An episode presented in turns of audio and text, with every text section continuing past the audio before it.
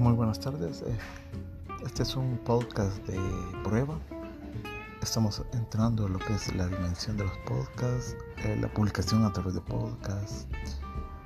Tratar de llevar el mensaje de Monseñor Romero a través de esta plataforma que en los últimos meses ha dado un boom, ha dado un gran salto eh, para posicionar los, los contenidos, ¿verdad?